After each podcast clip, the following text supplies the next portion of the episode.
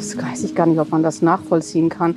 Wir sind dann ja auch mit einer Freundin und einem Freund losgefahren und haben die Strecke abgefahren, sage ich jetzt einfach mal. Im Nachhinein denkt man, was wäre gewesen, wenn man was gefunden hätte. Aber äh, das war so diese Hilflosigkeit, ähm, nicht zu wissen, was mit ihr passiert ist. Also man, man wollte einfach was machen und ich glaube, man wollte auch eine Klarheit haben, weil es war also für ihre nahen Freunde und, und äh, Verwandtschaft war wirklich klar, ähm, da ist was passiert. Das gab gar nichts anderes. Und dass so diese Angst, dass äh, sie vielleicht auch nicht gefunden wird, weiß ich, war bei ihrer Großmutter auch von Anfang an ganz groß, dass sie immer sagte, egal was nachher ist, äh, Hauptsache ich, ich, ich kriege sie nochmal, also ich kann sie beerdigen. Das war so das, wovor die auch von Anfang an Angst hatte. Dies gehört ja nun sicherlich zu einem, ich sag mal, herausragenden Verbrechen, was hier in Osnabrück passiert ist und nicht aufgeklärt wurde. Das vergisst man sicherlich nicht. Seit 2000 bin ich hier im ersten Fachkommissariat. Ich bearbeite hier Todesermittlungen, Tötungsdelikte, Brandermittlungen, Brandstiftungen, quasi diese, diesen Deliktsbereich decke ich ab. Und ja, wenn, wenn es um ungeklärte Fälle geht, die sind bei uns, äh, wenn man so will, abgestellt in einem Aktenraum. Man geht da täglich durch. Man vergisst so solche Fälle nicht. Eine junge Frau will Ende der 80er Jahre per Anhalter von ihrer Arbeitsstätte zurück nach Hause fahren. Ihre Großmutter wartet schon mit dem Abendessen auf sie in Bad Rotenfelde. Doch die 22-Jährige kommt nie an. Stattdessen wird zwölf Tage später die Leiche von Ute Werner in einem Waldstück bei Osnabrück gefunden. Vom Täter fehlt jede Spur. Bis heute. Doch die Osnabrücker Polizei gibt nicht auf. Kriminalhauptkommissar Uwe Hollmann setzt alles daran, in seinem letzten Dienstjahr als Mordermittler dieses Verbrechen doch noch aufzuklären. Dies ist Teil 2 des Podcasts Die Anhalterin. Wer tötete Ute Werner? Mein Name ist Dirk Fisser, ich bin Reporter in der Gemeinschaftsredaktion der NOZ und MAN Medien. In den vergangenen Monaten während der Recherche haben meine Kolleginnen und ich immer wieder über den Fall und den Ablauf nachgedacht. An einem Punkt blieben wir dabei immer hängen, dem Trampen. Keiner von uns, und wir sind alle in den 80ern und 90ern geboren, kann sich vorstellen, per Anhalter irgendwo hinzufahren. Zu laut schellen da doch die Alarmglocken im Kopf. Steig bloß niemals bei einem Fremden ins Auto, haben uns unsere Eltern doch eingebläut. Das hatte auch seinen Grund. In den 70ern und 80ern gab es zahlreiche sogenannte Anhaltermorde, die die Bundesrepublik erschüttert haben. Wir haben ganz am Anfang dieses Podcasts schon einmal mit Bernd Klose darüber gesprochen. Der Fall Ute Werner ist so gesehen einer von vielen, aber er ist einer der wenigen Ungeklärten. Was es mit dem Phänomen der Anhaltermorde auf sich hat und warum Ute Werner womöglich leider einfach zur falschen Zeit am falschen Ort war, das erklärt in dieser Folge die forensische Psychiaterin Dr. Nala Sameh. Sie wagt übrigens auch eine Einschätzung, mit was für einem Täter wir es im Fall von Ute zu tun haben könnten. Bevor wir starten, hier noch die Bitte. Wenn ihr Hinweise zu diesem Fall geben könnt, kontaktiert bitte das Polizeikommissariat in Osnabrück unter der Telefonnummer 0541 327 2115. Wem das zu schnell ging, die Telefonnummer befindet sich auch noch einmal in der Beschreibung des Podcasts. Alles weitere zum Fall Ute Werner findet ihr gesammelt auf unserer Internetseite www.noz.de slash Anhalterin. In der letzten Folge haben wir bereits angedeutet, so ziemlich gegen Ende hin, dass die Ermittler kurz nach dem Fund von Utes Leiche plötzlich einen spannenden Hinweis bekommen haben. Es meldete sich eine Frau, die angab, im März 1988, also wenige Monate vor Utes Tod, per Anhalter gefahren zu sein. Der Fahrer, so sagte sie aus, fiel über sie her und vergewaltigte sie. Er hielt ihr ein Messer vor. In der Nähe des Franziskus-Hospitals, also genau dort, wo dann wenige Monate später Ute vergewaltigt wurde und starb. Erstochen mit einem Messer. Der Verdacht lag und liegt bis heute nahe, dass diese Frau dem gleichen Mann begegnet ist, bei dem Ute Werner fünf Monate später ins Auto steigen sollte. Für Mordermittler Uwe Hollmann von der Polizei Osnabrück ist das auch gut 30 Jahre nach dem Mord an Ute die heißeste Spur, die es in dem Fall gab und gibt. Er fasst das für uns noch einmal zusammen. Wenige Monate vor der Tat, vor der Tat an Ute Werner, hat es dort oben eine Sexualstraftat gegeben. Und zwar war das ähm, eine junge Frau, die ist ähm, abends, das war Ende März 1988, ist sie von der Arbeit gekommen und ist die Johannesstraße runtergegangen. Und äh, sie näherte sich so langsam dem Rosenplatz und dann hielt ein Fahrzeug neben ihr, ein Kleinwagen, den sie auch nicht näher beschreiben konnte. Er kurbelte die Scheibe runter und sprach sie dann an, dieser Mann, äh, ob er sie nach Hause bringen solle. Zumal es anfange zu regnen. So konnte sie noch ganz gut erzählen und auch heute noch erzählen. Und äh, sie sagt, ja, okay, dann ist sie dann zugestiegen und äh, dann ist man losgefahren. Und äh, sie hätten, normalerweise hätte er relativ schnell rechts abbiegen müssen, um sie nach Hause zu bringen, aber er ist die Iburger Straße rausgefahren. Und ist dann weitergefahren und äh, dann wurde sie auch langsam ein wenig argwöhnisch. Das Gespräch wurde auch leiser im Wagen, es wurde nicht mehr viel gesprochen.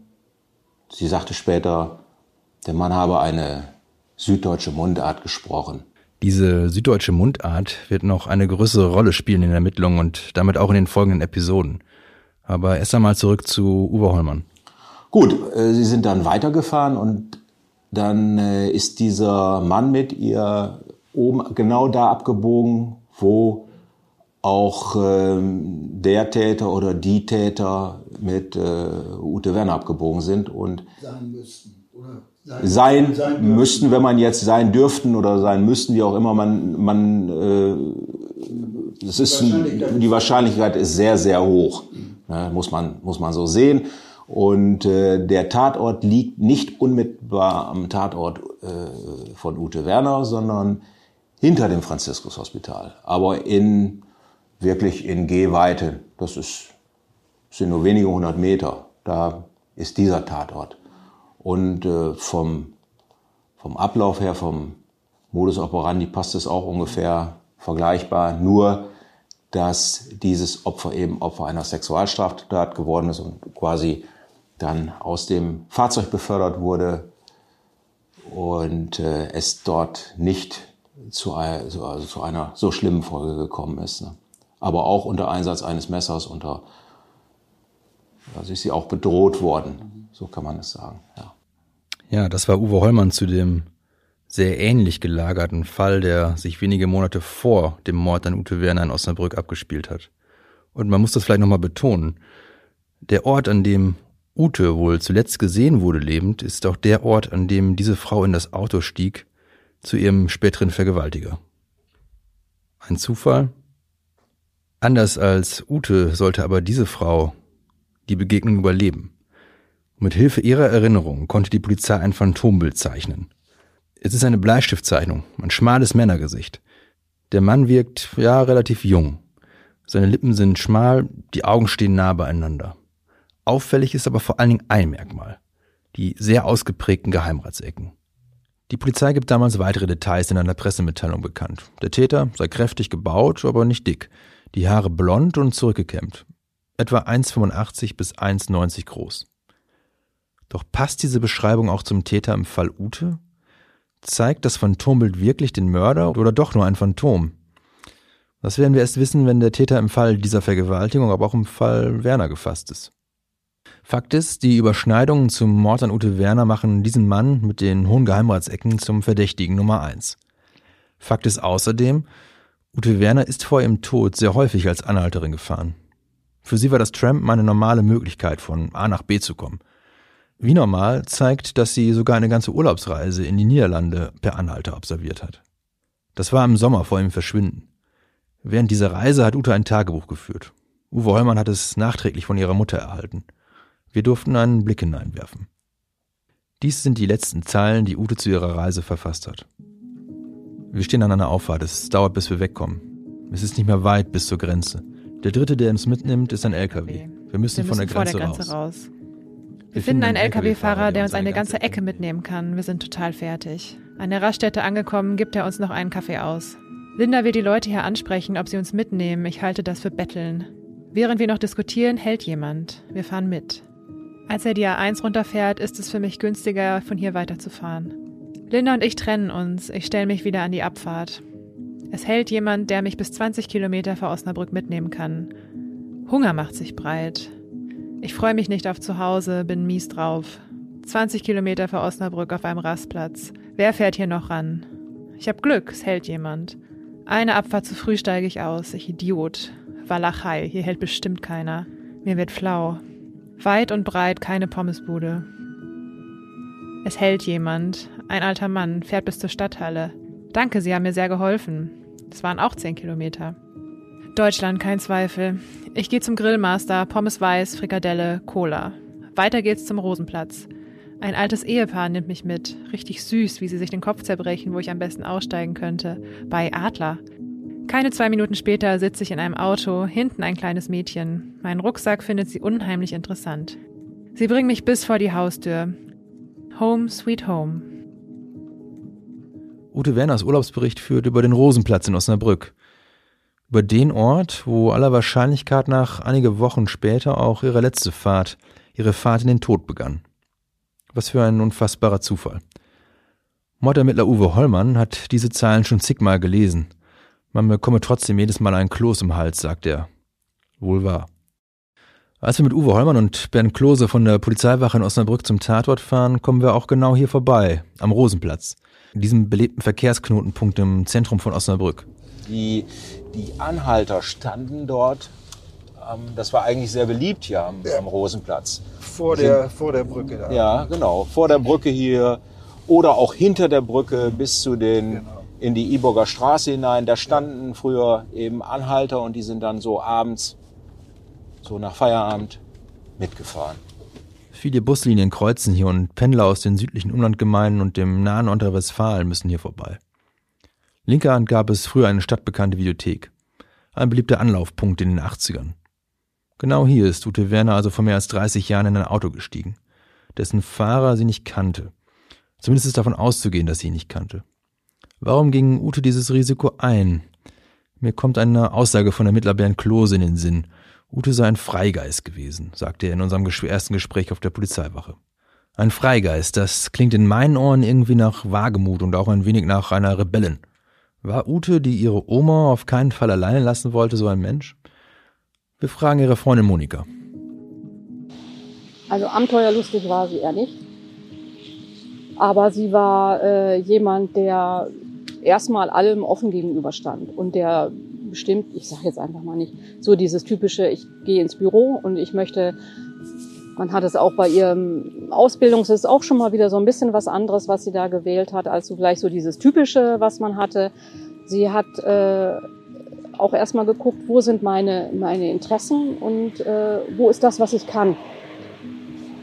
Wo kann ich dann auch wirklich dahinter stehen? Also das ist eigentlich so eine Sache, was sie hatte. Und wie gesagt, sie war allen Menschen gegen offen, gegenüber offen. Es gab jetzt nicht, dass sie von vornherein gesagt hat, ach nee, also der ist bestimmt in der Schublade, damit gebe ich mich jetzt nicht ab, da wende ich mich von ab, sondern okay, ich guck mal, wie sich der so entwickelt, ist die Person ganz nett oder auch nicht und dann kann ich mein Urteil fällen. Also so war sie.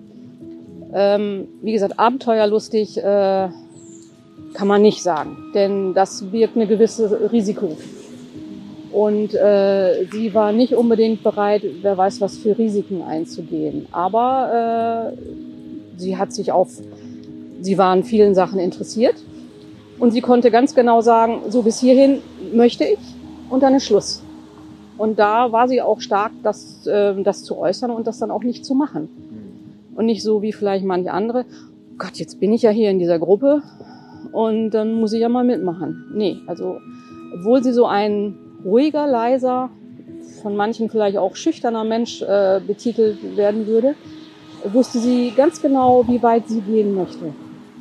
Und das äh, hat sie auch gemacht. Und dann war irgendwo auch der Punkt, wo sie gesagt hat, okay, dann halt nicht. Dann war es das hier für mich. Ute war also ein offener, ein unvoreingenommener Mensch, geht es nach ihrer Freundin Monika. Sie stand Fremden zunächst einmal mit Neugier und Wohlwollen gegenüber.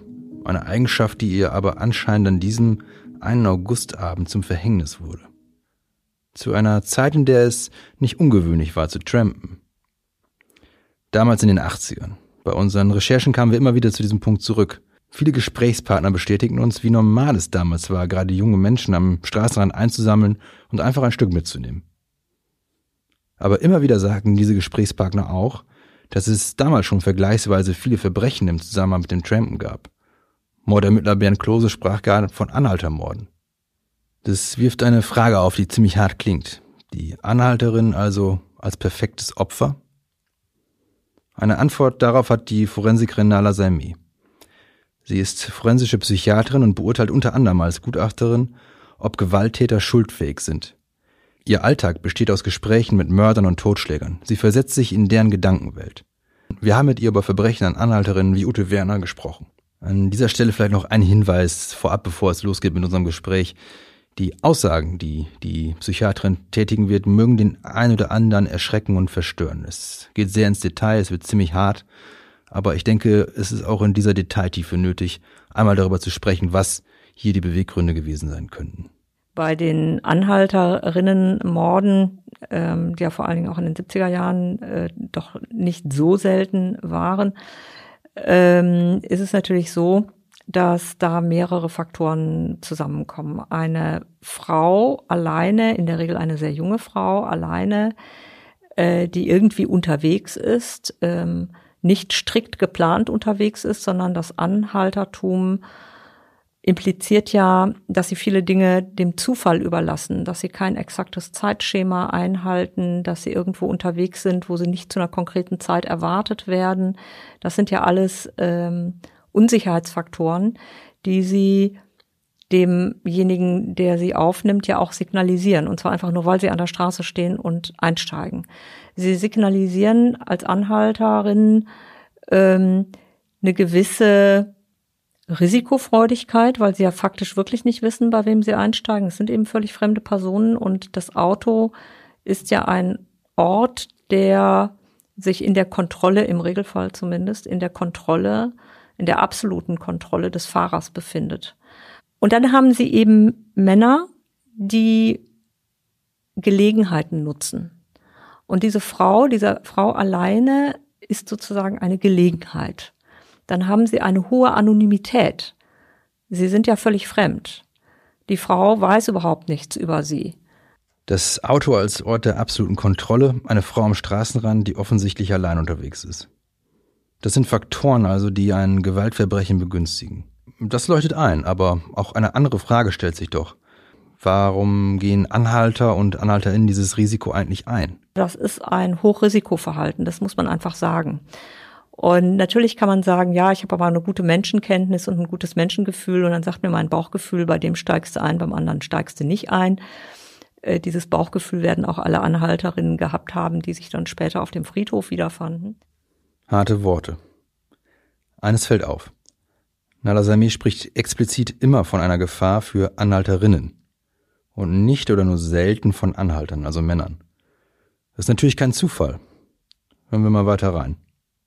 Als ich Kind war in den 70er Jahren, war es eine gängige gesellschaftliche Grundhaltung, zu sagen, wenn jemand eine Anhalterin, also wenn eine Anhalterin vergewaltigt wird, dann ist die doch selber schuld. Das würden wir natürlich heute nicht sagen, weil man hat natürlich schon das Recht, äh, auch von fremden Personen unbeschadet äh, irgendwo hingebracht zu werden. Aber das war eine gesellschaftlich andere Aufhängung eines Unrechtsverständnisses, was uns heute sehr schräg vorkommt. Man weiß, dass Sexualmorde in Gesellschaften, in denen mehr Gleichberechtigung existiert, äh, stark rückläufig sind. Ähm, und äh, nochmal in den 70er Jahren gab es, glaube ich, 60, äh, 70 Tötungsdelikte, sexuell motivierte oder sexuell assoziierte Tötungsdelikte pro Jahr. Ähm, jetzt liegt seit Jahren äh, die Quote bei irgendwie 10 bis maximal 20. Ähm, das sind immer noch 10 bis 20 zu viel, das ist ja keine Frage. Aber wenn Sie die Zahl sehen, wo wir herkommen, äh, ist es eine massive Reduktion. Und es hat zu tun mit der Veränderung der äh, Annahmen über Geschlechter und Geschlechterrollen in der Gesellschaft. Ähm, eine geschlechtergerechtere Gesellschaft ist eine letztendlich gewaltärmere Gesellschaft in Bezug auf ähm, geschlechtsspezifische Gewalt. Ob der Mörder Ute Werner getötet hat, weil sie eine Frau ist, wissen wir nicht. Oder ob er sie tötete, um die Vergewaltigung zu vertuschen. Wir kennen seine Gründe nicht. Generell ist das Täterprofil immer noch unscharf. Welche Motive könnten seiner Tat zugrunde gelegen haben? Warum hat er getötet und warum ausgerechnet die Anhalterin Ute? Diese Fragen quälen auch bis heute Utes Freundin Monika. Also man, man hätte schon ganz gerne gewusst, wer das gewesen ist, auf alle Fälle. Also äh, einmal um die Person überhaupt mal fassen zu können, um zu sagen, was ist das überhaupt für ein Mensch? Weil ich finde, es ist so schwer, sich vorzustellen, was das für jemand ist, der so etwas macht. Ähm, wir haben ja auch oft drüber nachgedacht, meine Güte, wer kann das denn gewesen sein? Und äh, dass man dachte, ich kann mir keinen vorstellen, der, der so dermaßen dann ja, ausbricht und, und sowas macht. Aber da sind wir natürlich auch, glaube ich, von den Erfahrungen nicht diejenigen, die das besser beurteilen können. Also man guckt den Leuten dann ja wahrscheinlich doch nur vor den Kopf. Aber es wäre, also das ist so das, was man denkt, ich möchte einfach nur wissen, was für ein Mensch das gewesen ist, wer das gewesen ist. Auch die Ermittler bei der Polizei in Osnabrück suchen darauf eine Antwort. Was eindeutig zu sein scheint, die anonyme Situation, also dass er, der Täter und Ute, das Opfer, sich nicht kannten und dass Ute in sein Auto gestiegen ist, diesen abgeschlossenen Raum, über den er die Kontrolle hat, dürften den Mord begünstigt haben. Anonymität ist bei solch schrecklichen Verbrechen ein extrem großer Risikofaktor. Jede Situation, in der Sie in hoher Anonymität völlig fremden Leuten begegnen und ihnen eine komplette Kontrolle über sich andienen in gewisser Weise, ist potenziell ja eine risikoreiche Situation. Gelegenheiten zur Kriminalität zeichnen sich ja einfach dadurch aus, dass es eben Gelegenheiten sind. Das heißt, dass man etwas tut in einer ganz bestimmten Situation, ähm, was man unter höherer sozialer Kontrolle niemals tun würde. Ja, also der gleiche Mann, der eine Anhalterin vergewaltigt, würde ähm, irgendwie ähm, nicht in der Kantine seines Betriebs äh, möglicherweise auffällig werden, weil da zu viel soziale Kontrolle ist, sondern das macht er dann, wenn das praktisch ist. Ute wurde vergewaltigt und danach ermordet. Zigmal stach der Täter mit dem Messer auf die junge Frau ein. Das ergab die Obduktion des Leichnams. Hatte der Täter das genauso geplant? Das alles ist unklar, denn wo man nicht weiß, wer der Täter ist, hat man natürlich auch kein Motiv. Aber Forensikerin Nala Sameh erklärt, inwieweit Vergewaltigung und Mord von Anhalterinnen zusammenhängen oder sich bedingen können. Dann haben sie in der Tat durchaus auch das Phänomen des Verdeckungsmordes. Das heißt, es soll in Anführungsstrichen ein Sexualdelikt geschehen. Das heißt, er fährt irgendwo rechts ran und äh, ähm, hegt sexuelle Fantasien, die er dann aus reiner Gelegenheit, weil es einfach praktisch ist, in die Tat umsetzt und es kommt dann zu einer Eskalation und er vergegenwärtigt sich dann, dass sie vielleicht das Nummernschild gesehen hat oder dass sie irgendwie doch irgendwas beschreiben könnte. Und dann ähm, gibt es den Point of No Return, dass die Frau getötet wird, weil einfach eine Opferzeugin beseitigt werden soll. Das ist die eine Variante. Das ist dann nicht unbedingt geplant. Die andere Variante ist die, dass Taten vorbereitet werden, nämlich ähm, dass sie dann im Auto schon so ein Rape-Kit äh, haben, nicht? also Kabelbinder, äh, Klebeband, äh, Cuttermesser, Handschellen, äh, vielleicht Elektroschocker, irgendwas, wo man sagt so, hm, das ist aber schon eine Ausstattung für jemanden, der auch was vorhat. Beim Mörder von Ute Werner bestand damals und besteht auch heute noch der Verdacht, dass Ute nicht sein einziges Opfer war haben wir es mit einem Täter zu tun, der vor Ute eine weitere Frau in Osnabrück attackierte und vielleicht auch davor und danach immer wieder mit furchtbarsten Verbrechen auffiel? Wir wissen es nicht. Vielleicht sind irgendwo da draußen Opfer von ihm, die bis heute geschwiegen haben. Möglich ist es. Wenn wir über Morde sprechen und nicht über Totschlag, sprechen wir über eine bestimmte Deliktkategorie und da muss man natürlich sehr unterschiedliche Motive äh, auch nochmal ähm, untersuchen und äh, unterschiedliche Täter-Opfer-Beziehungen.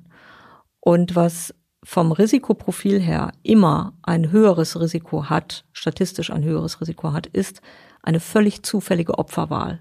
Also wenn Sie mit jemandem überhaupt sonst nichts zu tun haben und Sie kennen den gar nicht und Sie bringen den einfach um, ähm, muss man sich schon fragen, warum Sie das tun. Und die Wahrscheinlichkeit, dass sie das tun, weil sie von Töten in irgendeiner Weise fasziniert sind, ähm, ist ja dann relativ hoch.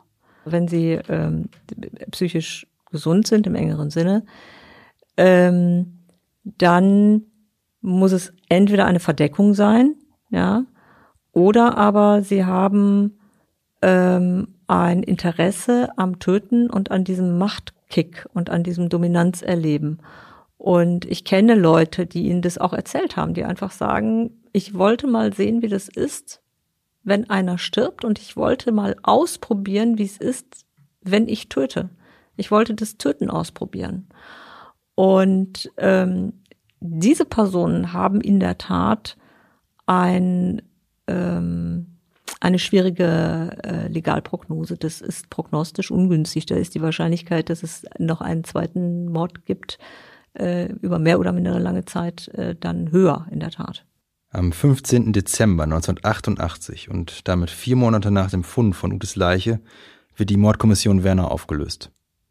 Unsere Zeitung, die Neue Osnabrücker Zeitung, berichtete damals darüber und titelte Wettlauf gegen die Zeit. Der Text dazu lautete Wettlauf gegen die Zeit. Morde an Anhalterin und Rentnerin nicht geklärt. Kripo ermittelt weiter. Vier Monate nach dem Sexualmord an der 22-jährigen Anhalterin Ute Werner und dem Raubmord an der 70-jährigen Luise Reifurt sind die Täter noch nicht gefasst. Die Sonderkommissionen der Kriminalpolizei, die wochenlang fast rund um die Uhr gearbeitet haben, wurden aufgelöst.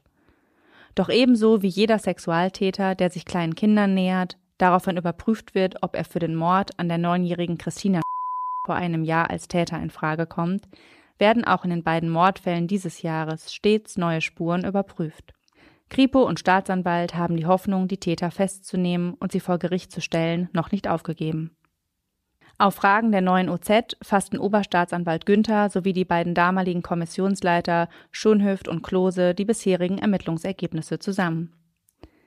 Brandheiße Spuren gebe es zurzeit zwar nicht, doch gehe die Polizei ständig neuen Spuren und Tatverdächtigen nach.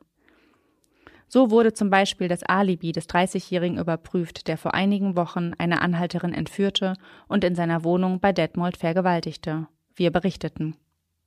Ute Werner wurde zuletzt am 10. August gesehen, als sie von Osnabrück in ihren Heimatort Bad Rotenfelde trampen wollte. Erst zehn Tage später wurde ihre Leiche in einem Wald am Haderberg gefunden. Da war es natürlich schwierig, alle Einzelheiten zu rekonstruieren, denn auch die Zeugen konnten sich nicht mehr genau erinnern. Berichtete Kommissionsleiter Bernd Klose. Probleme gab es zum Beispiel mit der genauen Bestimmung der Zeit, zu der Ute Werner ermordet wurde. Zeugen hatten Schreie gehört, aber kamen sie von Ute Werner? fassten Kripo und Staatsanwalt damalige Probleme zusammen. Erst bei einer Überprüfung stellte sich heraus, einen Schrei hatte eine Patientin des Franziskus-Hospitals ausgestoßen. Und die Hilferufe einer Kriminalbeamtin, die sich an den Tatort gestellt hatte, konnten am Standort eines anderen Zeugen gar nicht gehört werden. Autotypen und Farben sowie Kennzeichenfragmente von Autofahrern, die sich in den Wochen vor dem Mord Anhalterinnen genähert hatten, wurden der Polizei von vielen hilfsbereiten Bürgern mitgeteilt.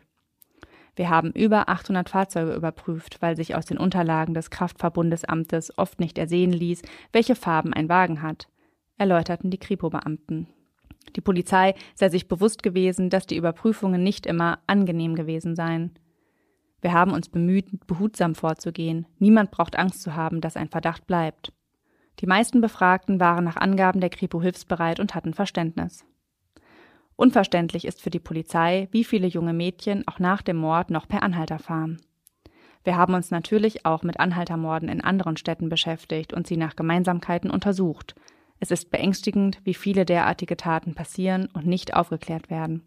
Das schockierendste Erlebnis für Kommissionsleiter Klose, als er zur Beerdigung von Ute Werner fuhr, stand an der Iburger Straße eine junge Anhalterin an derselben Stelle, an der die 22-Jährige immer auf eine Mitfahrgelegenheit gewartet hatte. Mordkommission hin oder her. Der Fall Werner ließ die beiden Kommissare Bernd Klose und Uwe Hollmann, der dann später im Fachkommissariat 1 einstieg, einfach nicht los. Im Gespräch, das wir mit ihnen geführt haben, wird deutlich, dass es die beiden Männer, die in ihrem beruflichen Leben schon so viel haben sehen müssen, sehen müssen, was Menschen Menschen antun können, eine enge Verbindung zum Fall und zum Menschen Ute Werner aufgebaut haben. Wie ging es Ihnen damit in dem Moment, als Sie das ja, zur Seite Ja, das mussten? muss man einfach so sagen. Im Moment war es eine Niederlage, klare. Also was heißt Niederlage? Hier ist äh, eben nicht das Ziel erreicht. Ja. Ja, das, ich kenne die Akte ja nun. Ich habe es ja nun nicht nur einmal gelesen. Ich, ich äh, lese da ja heute täglich, äh, nicht täglich, aber gelegentlich mal drin. Und äh, ich kann wohl sagen, Bernd hat nie aufgegeben. Mhm. Äh, da sind äh, in den Tausender Spurenakten, also so muss man es sehen. Ne? Also man fängt bei 1 an und dann kommt man irgendwann mal bei 1000 an und da geht es weiter.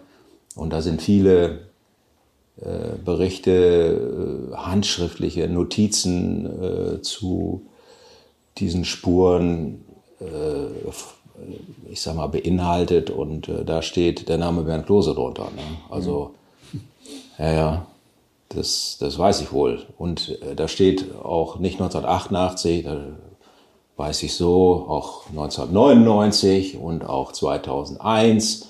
Das sind alles noch so Jahreszahlen, da steht noch der Name Bernd Klose unten drunter. Ne?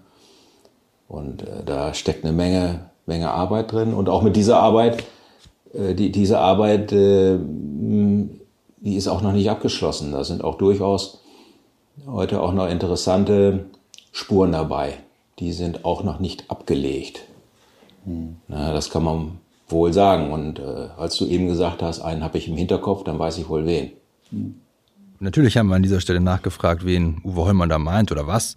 Aber wir hatten es ganz am Anfang unseres Podcasts schon mal gesagt. An vielen Stellen kann er sich nicht ganz so frei äußern, wie er es vielleicht möchte, denn einiges weiß eben nur der Täter. Sind Sie optimistisch, dass es Ihnen gelingt, das zu klären?